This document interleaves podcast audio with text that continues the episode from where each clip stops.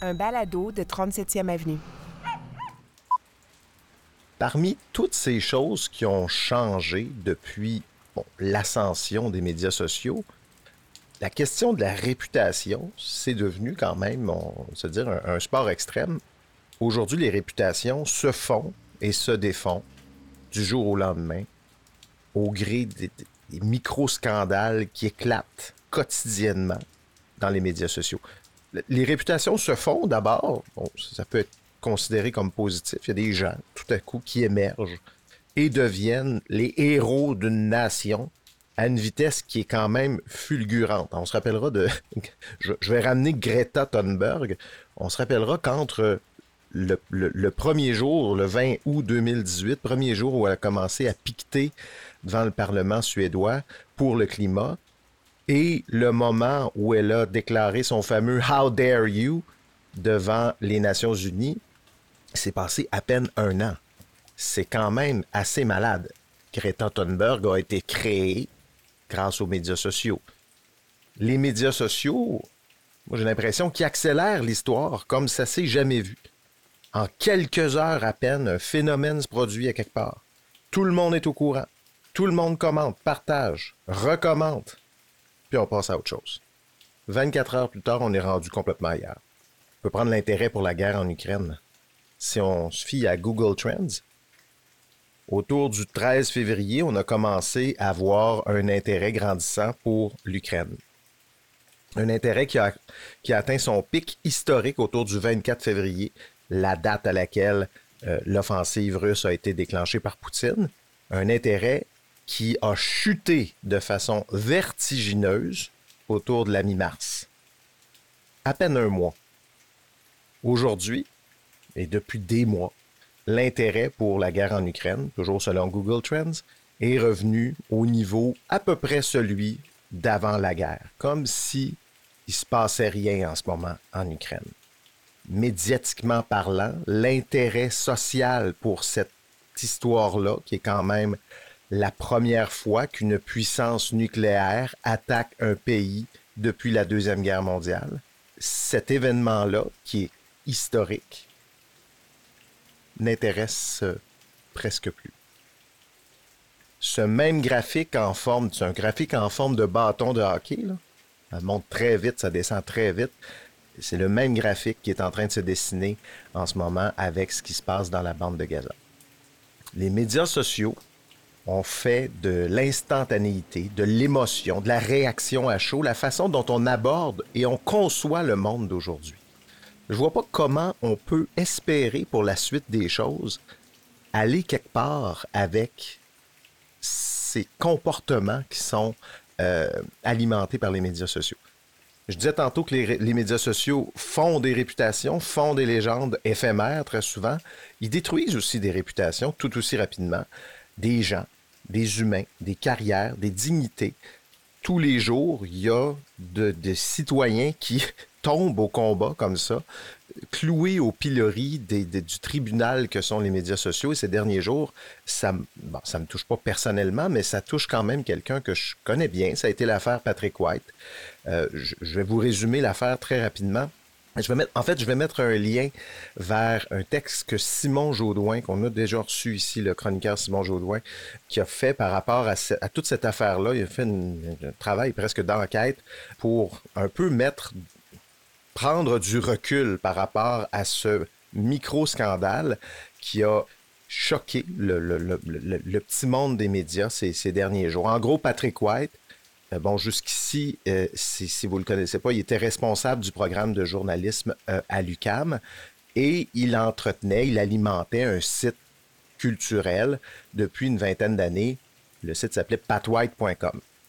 Et pour essayer de financer ce site-là, ne serait-ce que payer le serveur, payer les quelques collaborateurs qu'il y avait pour ce site-là, il a accepté de publier des articles promotionnels. En fait, c'est pas des articles, c'est comment est-ce qu'on peut appeler ça, c'est des articles d'affiliation qui n'étaient pas conçus pour être lus tant que ça, mais plutôt pour être lus par les robots indexeurs de Google. Ce sont des articles que des entreprises souvent vont proposer à de petits éditeurs de sites ou même des grands, mais dans ces articles-là se trouvent des liens affiliés et qui mènent à des, bon, dans ce cas-ci, c'était des casinos illégaux. Il y avait, bon, toutes sortes de sites un peu, euh, des entreprises plutôt douteuses. Les entreprises qui font ça, c'est généralement assez douteux. Patrick White, c'est l'option existe. Il s'est dit, je, pourrais sans doute avoir un peu de revenus pour maintenir mon, mon site en vie grâce à ce genre d'article-là, qui est un peu caché dans son interface, euh, sans être complètement caché. Il existait, mais bon. L'affaire a été révélée par le collègue de Patrick White à l'UCAM, euh, le journaliste et professeur en journalisme, Jean-Hugues Roy. Et elle a été traitée, cette affaire-là, dans, le journal étudiant de l'UCAM, Montréal Campus. Un article qui a fait euh, grand bruit. Patrick White, du jour au lendemain, s'est retrouvé, il était plus responsable du programme de journalisme. Il a pris un congé sans solde de l'enseignement. Est-ce qu'on va le revoir, euh, j'imagine, mais bon, en ce moment, euh, il, a, fait une réaction, une publication pour expliquer son point, et puis il n'a pas fait d'autres commentaires. C'est Jean-Hugues pour ajouter au, micro-scandale, qui a hérité de son poste de responsable de programme, et là, ça a été suffisant, tout ça, pour qu'on parle d'une histoire de vendetta personnel, qu'on voit du complot là-dedans. Et là, tout, tout le monde s'est mis à réagir là-dessus. Je vous renvoie l'article de Simon Jaudois. Je vais mettre les liens dans les notes de l'épisode, qui fait vraiment un bon tour de toute cette affaire-là. Bon, Jean-Hugues je le connais aussi. Il a levé la main pour participer au projet de la nouvelle place. Je le connais depuis d'assez loin. On n'est pas des amis, mais depuis quand même plusieurs années, une bonne dizaine d'années, je dirais, sinon plus. Patrick White, je le connais aussi. C'est grâce à lui, c'est grâce à son initiative, Projet J, euh, que mon, autre balado sur le journalisme, le métier d'informer, existe. C'est lui qui m'a demandé de faire ça. D'un côté, Jean-Hugues Roy fait tout à fait raison de dénoncer la pratique de son collègue. Ça a même demandé beaucoup de courage de le faire lui non plus ne méritait pas d'être considéré aujourd'hui comme une sorte de, je sais pas, de Disno Good qui manigance pour prendre la place du calife à la place du calife. Mais on l'a cloué, lui aussi, extrêmement critiqué à cause de ça. On perd beaucoup, beaucoup d'énergie depuis que les médias sociaux ont pris le rôle de place publique à grimper dans les rideaux comme ça à la moindre occasion, à réagir sur des coups de tête sans connaître vraiment les faits tout le monde s'entend pour dire que Patrick White a commis une erreur. Tout le monde s'entend pour dire que Jean-Hugues Roy, c'est bizarre qu'il hérite du poste de Patrick White. Mais tout ça ne mérite pas que ces gens-là soient à ce point traînés dans la boue sur la place publique. On ne parle pas ici d'erreur, de vie et de mort. On parle de tournage de coin rond, puis on parle de circonstances malheureuse. C'est de ça qu'on parle. Vous allez me dire, Steve, tu défends tes deux amis? Je vous le rappelle, ce ne sont pas mes amis. Ce sont des gens que je connais. Ça m'a touché un petit peu plus parce que je, les connais. Mais des situations comme ça, ça arrive dans plein d'autres milieux. Et on devrait avoir la même considération pour la dignité de ces gens-là qui, qui commettent des erreurs, mais qui ne méritent pas nécessairement d'être cloué au pilori, cancellé, écarté de la vie publique pour des erreurs qui ne méritent pas ça. Je, suis désolé, je, pensais.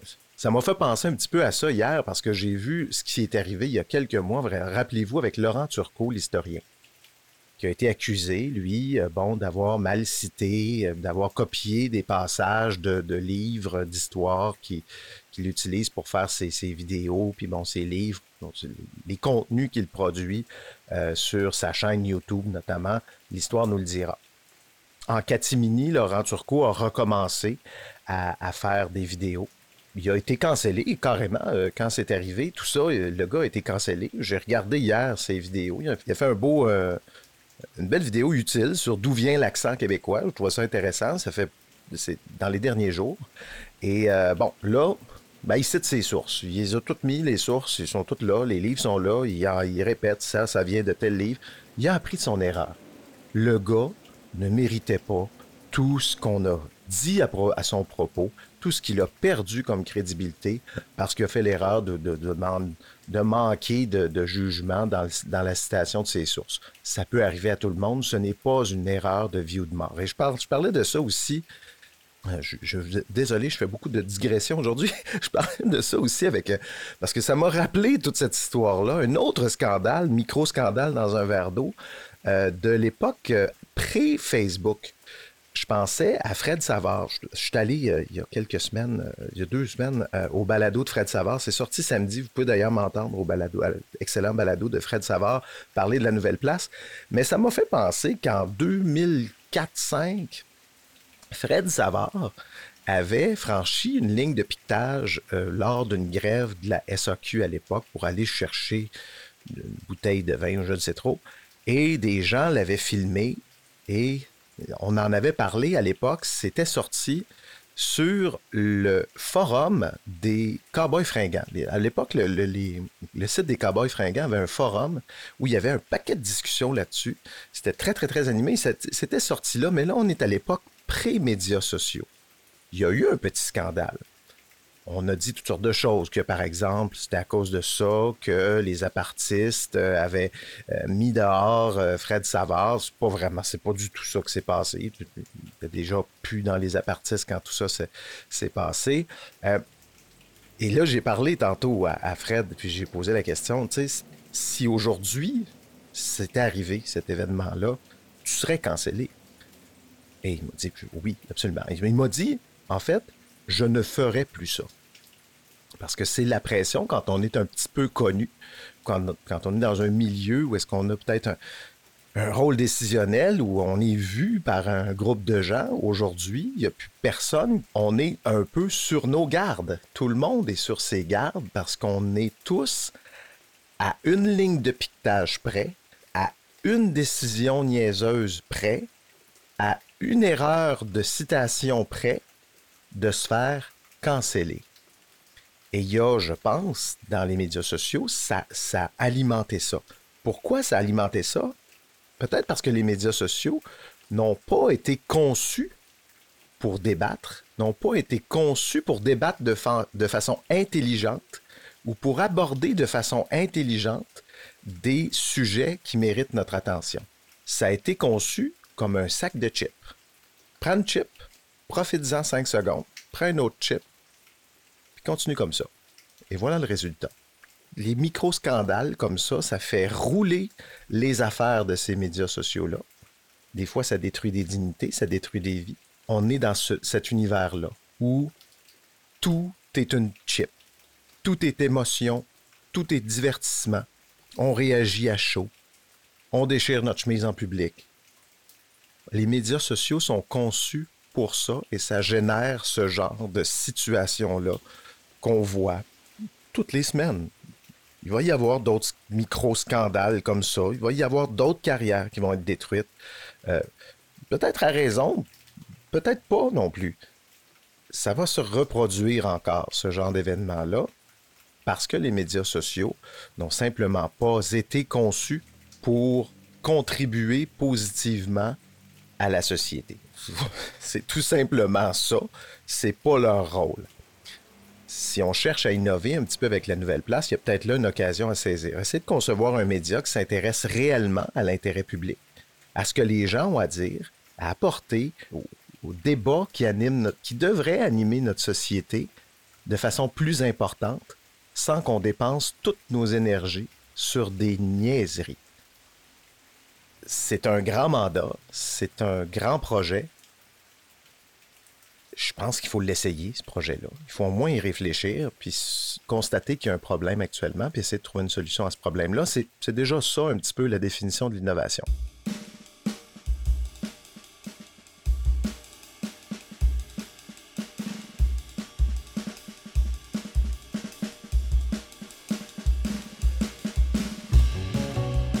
Allô Steve Pro, micro du balado La Nouvelle Place. La Nouvelle Place, qui est une initiative citoyenne et un balado qui veut doter le Québec de son propre média social afin de réduire notre dépendance envers les géants numériques. Merci d'être là. Cinquième épisode.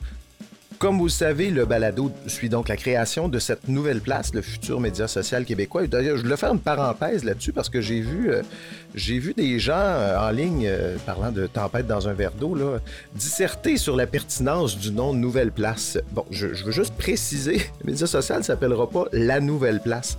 C'est juste un titre de travail pour un projet qui n'a pas encore de nom. Euh, évidemment, ce serait pas très brillant. Je suis d'accord avec les arguments que, j'ai entendus cette semaine. Ce sera pas très brillant d'appeler ce média social la nouvelle place. C'est le genre de nom qui vieillit assez vite. Euh, c'est pas comme ça qu'on va nommer le média social. Si vous avez des idées de nom, écrivez-moi. On va sans doute éventuellement faire un sondage pour trouver un nom pertinent pour cette plateforme. Mais pour l'instant, le nom du truc, ça n'a pas vraiment d'importance. Donc on l'appelle la nouvelle place en attendant. Je ferme la parenthèse et ce balado donc suit la création de cette nouvelle place et notre groupe, on est une trentaine de personnes, vous le savez déjà, a franchi une importante étape. On s'est doté d'objectifs. Parce que bon, faut savoir quand même où on veut aller exactement si on veut savoir par où passer. Et cet exercice-là était nécessaire. Et celui qui l'a initié, ben, c'est un membre de notre groupe, euh, le stratège numérique Denis Martel. Dans cet épisode, je vais donc avoir une discussion avec euh, Denis où est-ce qu'on va vous présenter tout simplement ses objectifs, les objectifs dont on s'est doté. On a déjà, vous allez voir, une meilleure idée de ce que c'est le projet, de média social qu'on veut faire. C'est ce que vous allez apprendre dans la discussion avec Denis Martel un peu plus tard et je vous retrouve à la fin de l'épisode euh, pour le courrier des lecteurs et euh, les salutations d'usage. Merci d'être là et on passe à ma discussion avec Denis Martel.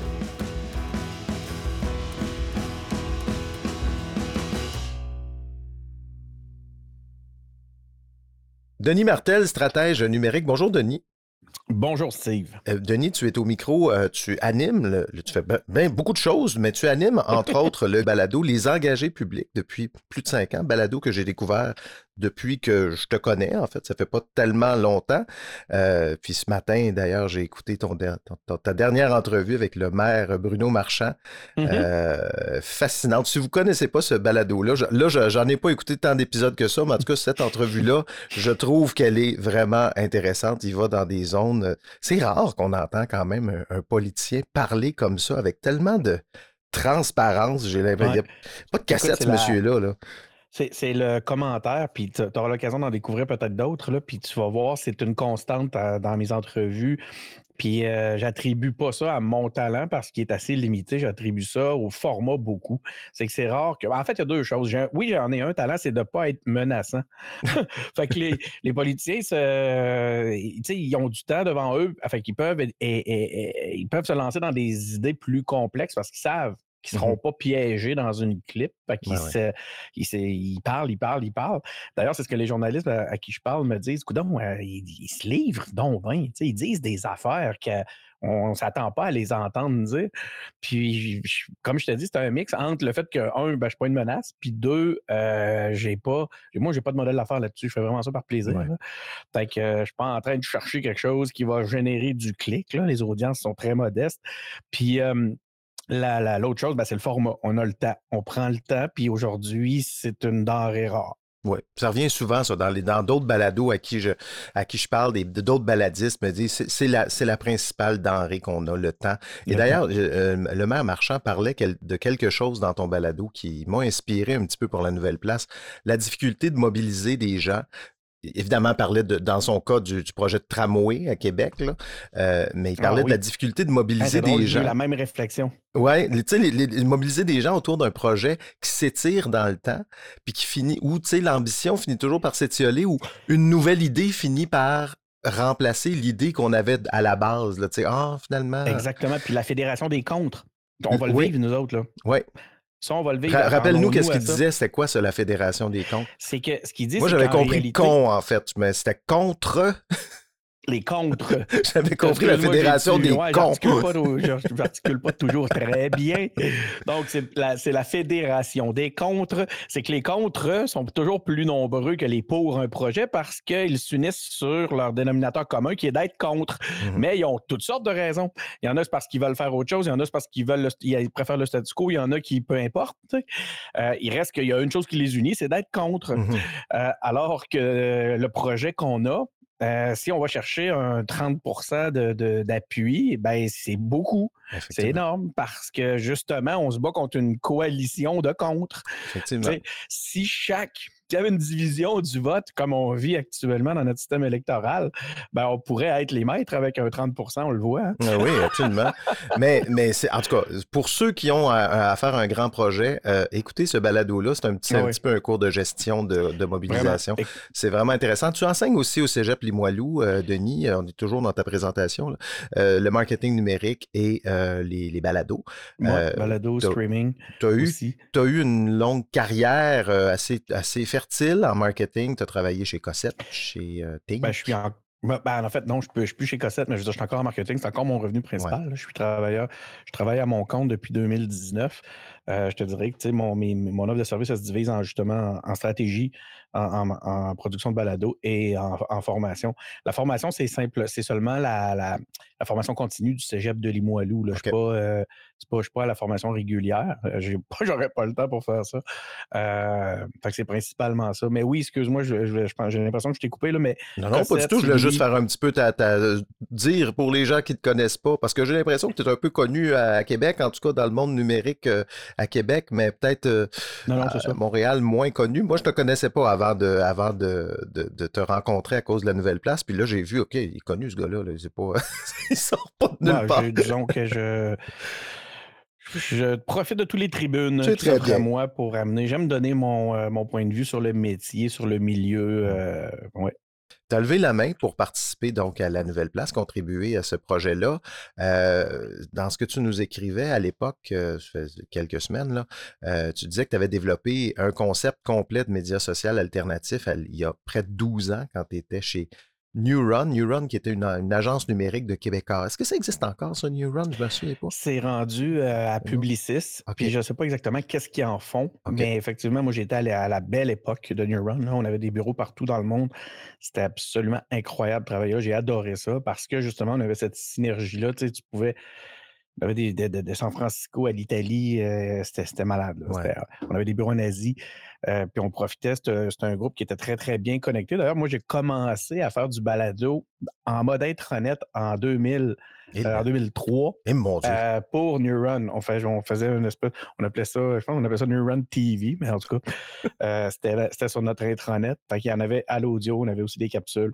C'était très, très, très dynamique comme, donc, tu avais développé, en tout cas, ce, projet-là, Médias social alternatifs, bien avant qu'on en parle euh, aujourd'hui, aujourd'hui. Et tu me dis, euh, à l'époque, personne n'a vu l'importance d'investir dans un média social alternatif. Mais écoute, ça, euh, c'était complètement fou. Moi, en 2011,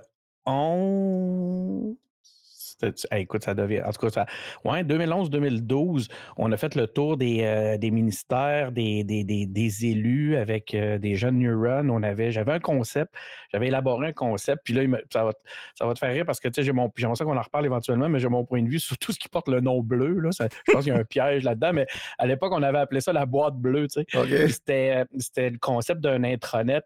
Euh, gouvernemental, mais pas tant gouvernemental, sur le, plutôt connecter le, la les citoyens, euh, oui, au gouvernement, mais aussi entre eux, pour amener justement, oui, cette espèce de connexion-là qui est un peu plus saine, mieux structurée, puis mieux, euh, mieux gouvernée.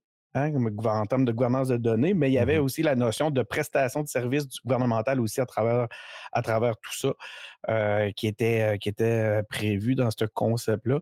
Puis c'est sûr que c'était trop, c'était trop en avance sur son temps. Je veux dire, on, le voyait, là, il y avait, les gens pouvaient pas, les gens à qui on présentait pouvaient même pas se rendre aux barrières habituelles parce qu'ils comprenaient à peine ce qu'on voulait leur dire. Puis ce qui était intéressant, c'est qu'il y avait même un volet d'autofinancement à l'intérieur de tout ça.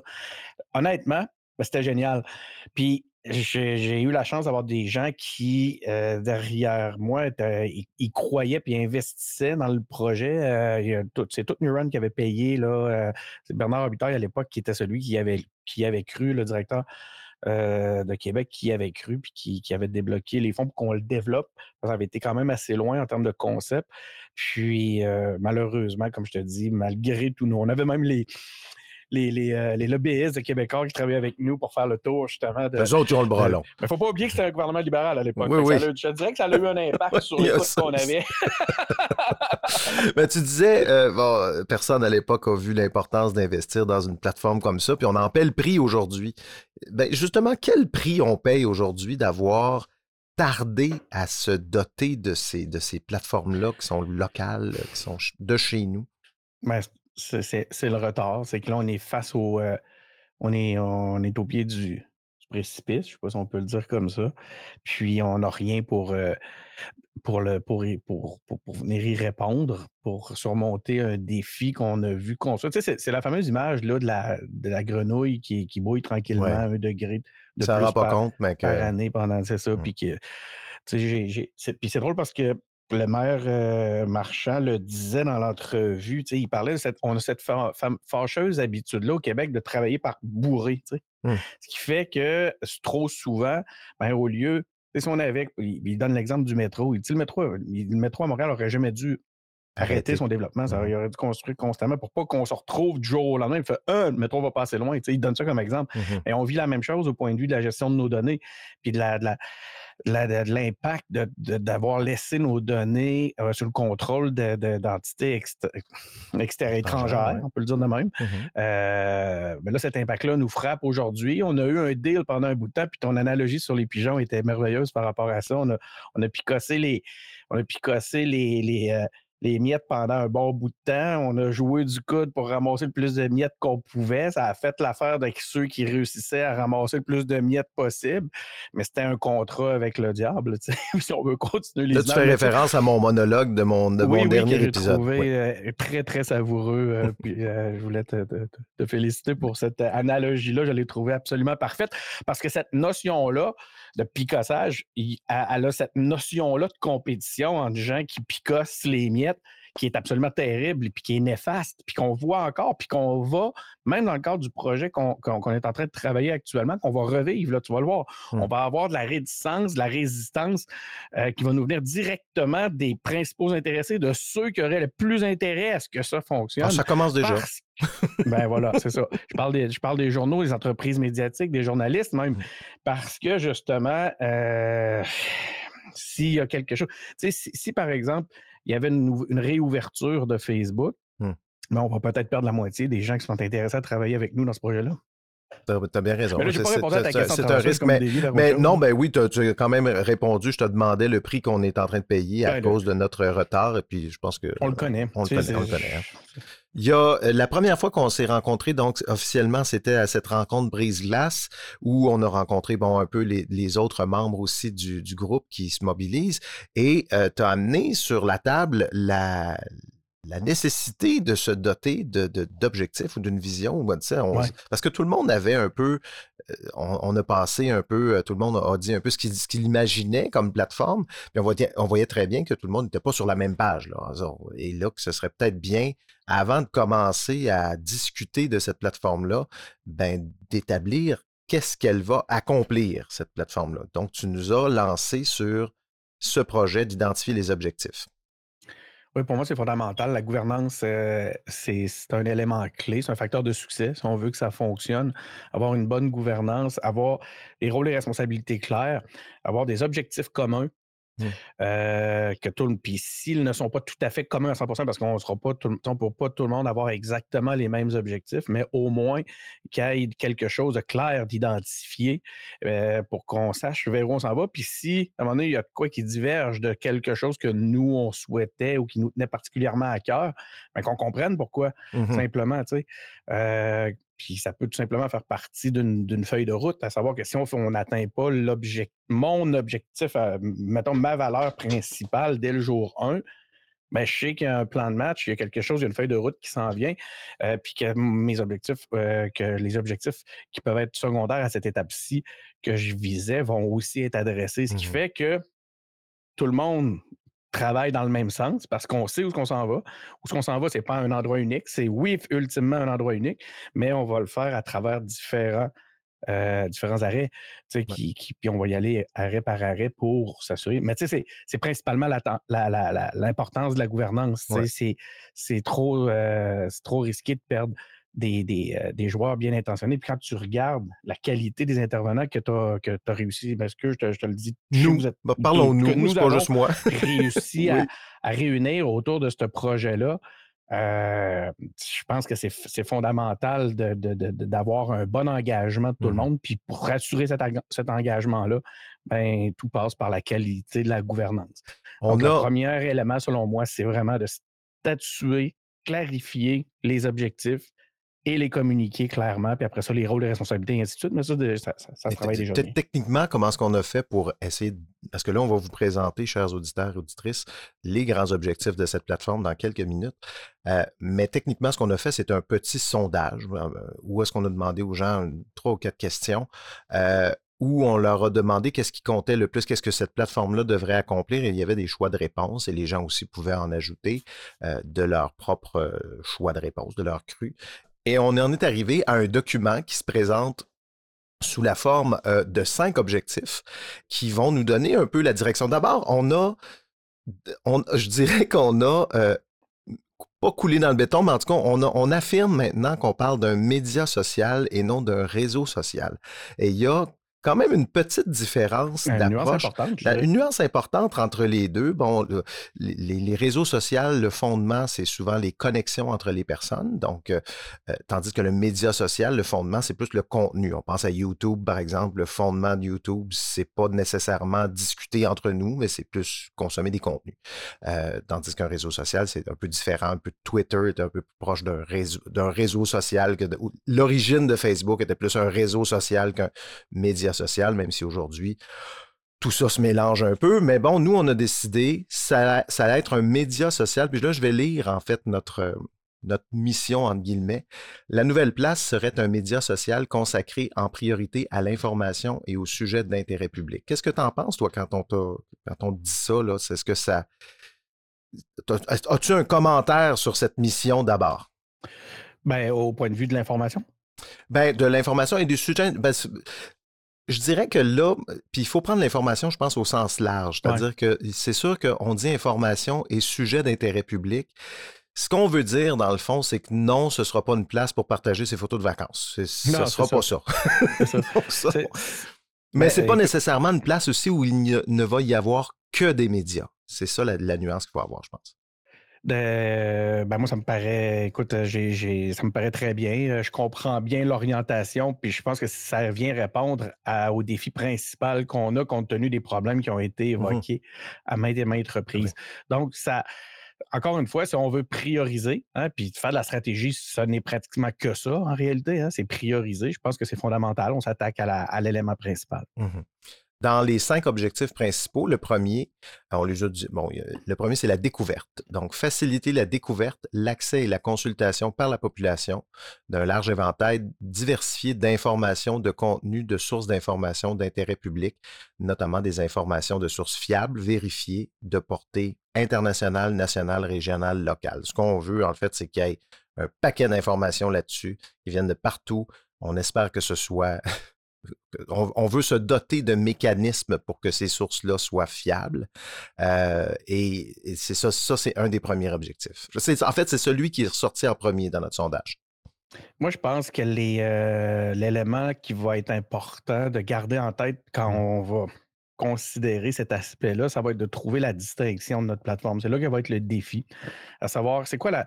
Si on les compare, par exemple, tu l'as nommé tantôt au YouTube, au TikTok de ce monde, qui sont des plateformes de divertissement social, tu comme tu nous l'expliquais, euh, c'est, euh, sont déjà très, très, très populaires. TikTok, euh, chacun a leur clientèle, ont leur, on leur cible pour, les, pour sont, auprès desquels sont les plus populaires aussi. Je pense que dans notre cas, ça va être important de voir, euh, de, trouver notre distinction. Qu'est-ce qui va faire qu'on va être différent, qu'on va apporter une valeur supplémentaire ou complémentaire? Je pense qu'on n'aura pas le choix d'avoir cette réflexion. Tu as mentionné le divertissement. Peut-être que c'est ça d'ailleurs. Toutes les plateformes sont actuellement beaucoup, beaucoup, beaucoup axé sur le divertissement. Et ça fait en sorte qu'actuellement, le, discours social, puis j'en parle souvent, c'est une forme de divertissement. Moi, je regarde Donald Trump, c'est juste un spectacle. Donald Trump, euh, un spectacle de médias sociaux, c'est ça que c'est. Peut-être que nous, justement, on, prend une petite distance par rapport au Ben, divertissement. oui, puis je pense que la dis- une des- un des éléments de distinction, c'est un, un des, des éléments. D'ailleurs, je voulais euh, souligner là, la qualité de la, de la contribution de Pierre Sormani, Mhm. euh, qui disait qu'il allait être important d'avoir un mécanisme de reconnaissance de qualité pour les contenus. Je pense qu'il y a une, il y a une piste là, pour la distinction dans Ouais. ce, dans, dans- dans ce commentaire-là, à savoir euh, que si on est en mesure justement de donner, euh, d'avoir un mécanisme qui assure une qualité des contenus, ben là, déjà, on vient de se distinguer de la masse euh, du Far West. Ouais. Fait que euh, je pense qu'il y a déjà de quoi d'intéressant là. Par contre, encore une fois, soyons prudents. Il faut que ça reste attrayant. Mettons-nous quand même à la portée des audiences. hein. Il faut. Si, si l'idée non plus, c'est pas d'en faire un lieu euh, d'élite. Non, non, non, non. fait que, mais oui, euh, cette, cette notion-là de qualité des contenus euh, va être, euh, pourrait être un élément de distinction, mais à ce moment-là, Et ça, ça va être un grand chantier de penser à ça. Mais si on met la- la- la- les sources fiables et les contenus fiables vérifiés dans nos, op- dans nos grands objectifs, ça autorise qu'on fasse une réflexion et un chantier là-dessus. Ce que les médias sociaux, les géants numériques, c'est sans doute pas dans leurs objectifs de faire ça. ah, clairement pas. là. Le, le deuxième objectif, c'est euh, la diffusion, fournir aux individus et aux organisations qui ont des informations et des nouvelles d'intérêt public à diffuser un outil simple, efficace et valorisant pour le faire sur une plateforme qui leur permet de toucher la population. Dans On ouvre la porte aux gens qui ont des, des, des informations d'intérêt public à diffuser, tout simplement. Ouais. Moi, je pense que c'est important, c'est un facteur de succès que ce soit pas. on est dans, cette ère-là.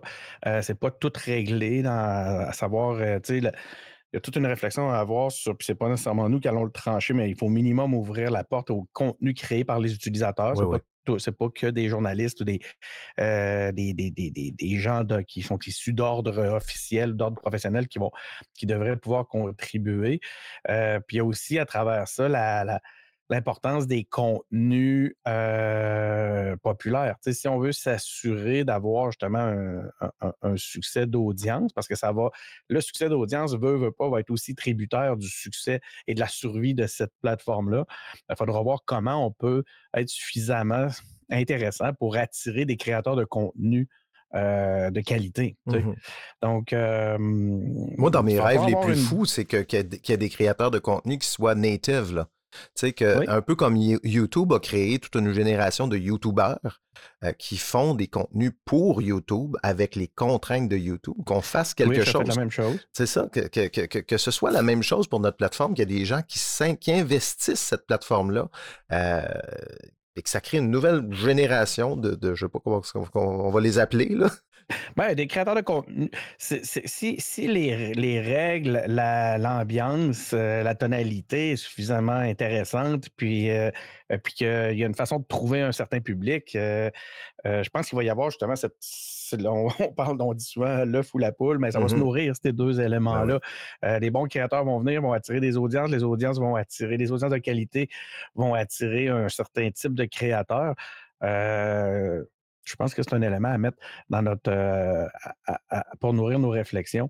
Euh, L'autre chose, je pense qu'au point de vue de la diffusion, le, le modèle de partage des revenus publicitaires euh, qui va favoriser les créateurs risque aussi d'être un élément clé pour justement, encore une fois, attirer des créateurs dans ce contexte-là parce que les revenus n'iront pas tous dans la poche des, des distributeurs. Et un, et un élément, encore une fois, tantôt on parlait de facteurs de différenciation, euh, et c'est Pierre Sormani, un des participants euh, aussi, qui avait mentionné ça, la monétisation. Euh, si on l'imagine dès le jour 1, dans l'ADN du projet, que le projet est fait pour redistribuer les revenus aux créateurs de contenu, c'est encore une chose qui nous différencie de, de- de Facebook et puis de, Ouais. de- de Twitter. Puis- là. Puis, tu sais, il y a un piège dans lequel on est tombé en acceptant le contrat social que nous ont soumis les, les plateformes étrangères, c'est de tout axer la mesure sur la performance, Hmm. à savoir de récompenser seulement ceux qui faisaient de l'audience, ce qui nous amène au dé- au- à des débordements, à des, des, euh, ouais, des débordements qui font que justement la course au clic euh, nous font faire un peu n'importe quoi. Je pense, ça pour moi, je te dirais que c'est personnellement, en tout cas, là, ça, moi, j'en fais un cheval de bataille à savoir qu'il va y avoir de la place pour valoriser des créateurs de contenu utiles, nécessaires, euh, qui n'ont pas la chance de se financer à travers un modèle qui n'est basé que sur la performance. C'est très intéressant ça. Si on refait un système puis qu'on réappro... Je regardais euh, cette semaine là, la façon, je regardais un peu comment il, s'orientait pour faire le, partage des, euh, du financement qui va venir de, Google. puis qu'il y avait ça à l'intérieur des, des, orientations que j'entendais, encore une fois, de donner plus à ceux qui génèrent plus. Je, Christy, on n'a rien compris. On est en train de retomber mmh. dans ce piège-là. Euh, on n'est pas en train de combler une mission, une mission sociale qui, qui est importante. C'est un point extrêmement intéressant, puis effectivement, il faut, faut repenser la façon dont on, dont on fait les redevances aussi, pour que ce soit. Mmh. Oui. Le troisième objectif, encourager des échanges. Là, c'est l'objectif discussion. Encourager des échanges enrichissants entre citoyens, experts, décideurs, journalistes, acteurs de la société civile et autres intervenants sur des sujets d'intérêt public. Donc là, on est vraiment dans l'esprit d'un agora, euh, dans un environnement où les participants se sentent en sécurité et qui favorise le dialogue. Donc, euh, c'est encore là.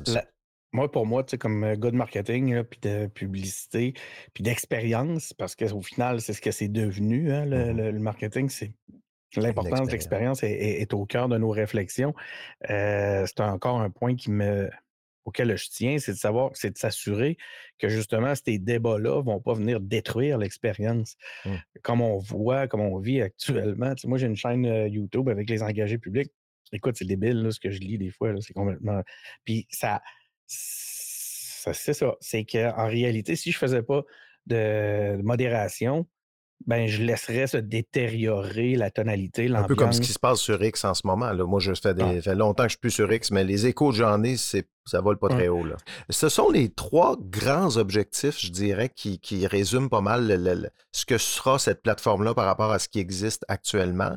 Les deux autres objectifs sont un peu plus au niveau, euh, je dirais, technique, c'est-à-dire qu'on veut offrir une plateforme où la vie privée des gens et les données personnelles sont mieux protégés. Ça, c'est un point qui est important. On avait fait un mmh sondage il y a, euh, au, mois de septembre, on avait fait un sondage, il y avait un millier de personnes qui avaient répondu. Mmh. Et c'était un des éléments, une des préoccupations qui ressortait beaucoup. La transparence, la, les données personnelles, qu'est-ce qu'on en fait. Mmh. Euh, donc, nous, on l'a mis dans notre objectif, ça. Il y a un gros défi là-dedans parce que j'en ai lu beaucoup des commentaires individuels reliés à, cet aspect-là, tu as raison. Puis, là, nous, on parle dans. je, lisais des, éléments qui avaient été isolés où on parlait d'utilisation éthique des données personnelles.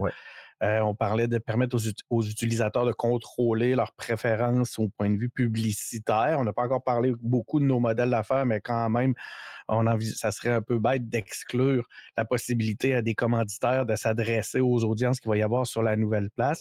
Euh, mais il y a un défi qui va se présenter au point de vue de la cybersécurité et des aspects légaux, notamment ce qui concerne le profilage. Mmh C'est que si on accepte de laisser nos audiences, euh, de laisser des marques qui s'adressaient à nos audiences euh, ben, pour offrir une valeur au point de vue du ciblage puis de la précision.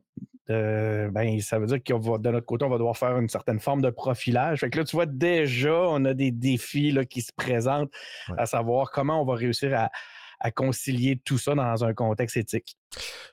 Euh, ça, ça va être un gros chantier, effectivement. Puis je suis, moi, suis pas la meilleure personne pour y réfléchir parce que ça, j'ai hâte de voir qui va se. Si vous, si vous écoutez cet épisode et que vous avez des idées sur ce chantier-là, ça va être une grosse, un gros morceau. si vous voulez venir euh, partager vos connaissances avec nous. Et le dernier, le dernier objectif, ben là, c'est doter le Québec et la francophonie canadienne. Et ça, on le met en, entre guillemets parce qu'on ne sait pas encore si ça va être une plateforme québécoise ou francophone canadienne. On a, on a encore un débat là-dessus, puis pas fait encore. Euh, mais donc, doter le Québec ou la francophonie canadienne d'une plateforme sociale dont la gouvernance n'est pas étrangère. Donc, c'est la nature du projet. On l'a mis dans nos objectifs pour être sûr qu'on ne l'oublie pas. Moi, l'élément qui me. on parle de facteur de succès depuis tantôt. Le facteur de succès que je vois qui va être le plus, le plus important, puis j'en appelle à, tous ceux qui nous écoutent, c'est vraiment la, la, collaboration ouverte entre nous tous. Ça, ça va, être, ça va être un critère fondamental. Euh, donc, si euh, il va falloir s'assurer que tout le monde euh, reste à la, à la, table de travail, puis qu'on mette un peu de côté les objectifs personnels de chacun pour voir quel est le bien collectif là-dedans, parce que je ne veux pas être grandiloquent, inutilement grandiloquent, mais il va de, des aspects de démocratie puis de, qui, sont euh, au-delà des avantages ou des, des, euh, préoccupations personnelles là, puis de, chacun ou de chacune des organisations. Donc, euh, j'espère que la collaboration va être un, élément qui, qui, va être de mise effectivement, ce qu'on est en train de bâtir, ça dépasse largement nos ambitions personnelles. On est en train de bâtir. Voilà, merci, tu l'as bien, le mieux résumé que il faut, il faut, faut, faire ça comme ça. Tout le monde est bénévole. Hein. Il n'y a personne en ce moment qui en tire aucun bénéfice personnel autre que de contribuer à un projet de société. Moi, je trouve déjà que c'est un beau bénéfice personnel de, pouvoir mettre son nom sur un projet de société qui est, en train de, naître. Et, euh, mais bon. Je te dirais que la démarche en tant que telle a de la valeur. Donc, euh, représente déjà une valeur intéressante. Euh, fait que, regarde. Il n'y a que du positif. Merci, Denis, de ton temps. On se revoit bientôt. On va avoir une rencontre. On va présenter ces objectifs-là au reste de l'équipe euh, demain.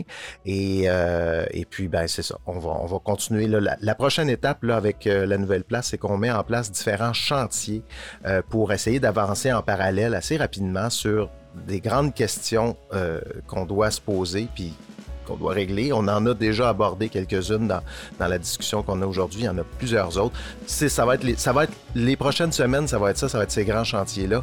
Dans les épisodes, on va certainement vous rendre compte un peu de, ce qui va ressortir de toutes ces discussions. Merci beaucoup, Steve. Merci à toi, Denis. à très bientôt.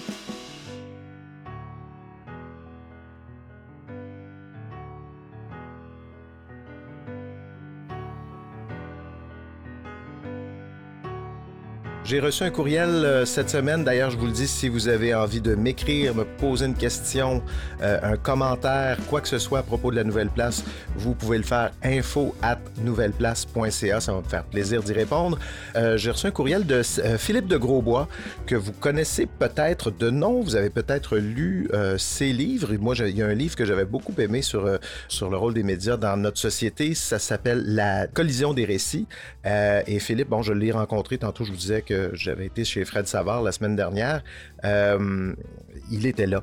Et il m'a écrit un courriel. Il dit Ça fait longtemps que j'appelle de mes voeux des médias sociaux et par et pour les communautés et éloigné de l'impératif de profit. En ce sens, votre initiative est très stimulante, mais il n'en demeure pas moins qu'il y a plusieurs questions et défis que ça pose dans la manière de concevoir un tel espace. Il a raison. Sans être un expert, je crois que dans la conception d'un média social, il y a plusieurs décisions qui peuvent sembler simplement techniques, donc relevant des seuls informaticiens, mais qui sont pourtant déterminantes. Autrement dit, les choix techniques sont aussi politiques. Bon, c'est un, un, commentaire plus qu'une question, mais ce qui était intéressant dans son message, c'est qu'il m'envoie euh, une conférence en 2021 d'un professeur euh, qui s'appelle Ethan Zuckerman. Euh, le titre de la conférence, c'est Social Media is too important to leave up to market. Donc, les médias sociaux sont trop importants pour laisser ça aux mains du marché. C'est vraiment ce que je dis depuis longtemps. J'ai mis le lien dans les notes de l'épisode. C'est bon, c'est en anglais, mais c'est vraiment intéressant. Le, le prof, en quelques moins d'une heure, nous explique pourquoi les médias sociaux sont mauvais pour la société et il réussit à faire un excellent tour d'un sujet qui est complexe, qui est difficile à saisir parce qu'il y a beaucoup, beaucoup de dimensions. Et il parle notamment du grand problème qu'il voit avec les médias sociaux, qui est celui qui, qui, le préoccupe le plus. Et je dois dire, je, suis assez d'accord avec lui. Les médias sociaux, euh, selon euh, Zuckerman, contribuent à fragmenter ce qu'on pourrait appeler notre réalité partagée. On est isolé dans notre bulle, on s'informe auprès de sources d'informations spécifiques, on partage un groupe spécifique de gens qui ont des idées spécifiques. Et plus on s'enfonce là-dedans, plus on s'éloigne euh, les uns des autres d'une de, réalité. Plus on finit par vivre, dans le fond, dans notre propre petite soupe culturelle. C'est ce qui crée des exemples extrêmes comme les adeptes de QAnon qui vivent dans une réalité qui n'est sans doute pas du tout celle dans laquelle moi je vis il fait euh, la conférence est, intéressante aussi en ce sens qu'elle rappelle euh, ce qui a été fait euh, au tout début de la radio. La radio, du moment où on a commencé à, utiliser les ondes radio et l'âge d'or de la radio, il s'est passé dix ans. Et aux États-Unis, il, raconte comment est-ce que ça a été géré, cette, la folie de la radio. comment est-ce que ça, est-ce que ça a explosé et comment est-ce qu'on a rapidement eu le réflexe d'encadrer tout ça. Et j'ai l'impression qu'on est actuellement avec les médias sociaux comme aux premières années de la radio. Il y a plein de choses qui ont popé de partout, qui ont explosé et euh, essentiellement, on est en train de se demander comment est-ce qu'on peut encadrer tout ça aujourd'hui et c'est là qu'on est rendu, je pense. Donc merci euh, Philippe de Grosbois. Allez écouter cette, cette conférence-là, c'est vraiment intéressant. Et moi, je vous dis euh, à un prochain épisode. Si vous avez envie de suivre ce projet, je vous invite à vous abonner au balado. Euh, vous pouvez aussi vous abonner à l'infolettre que j'envoie assez régulièrement pour tenir pour tenir tout le monde à jour de ce qui s'en vient avec euh, ce futur média social. Pour tout ça, on se rend sur nouvelleplace.ca. Je répète, si vous avez des questions, commentaires, écrivez-moi. info at nouvelleplace.ca. Je m'appelle Steve Prou. Le balado La Nouvelle Place est une production de l'agence de contenu 37e Avenue et je vous dis à très bientôt.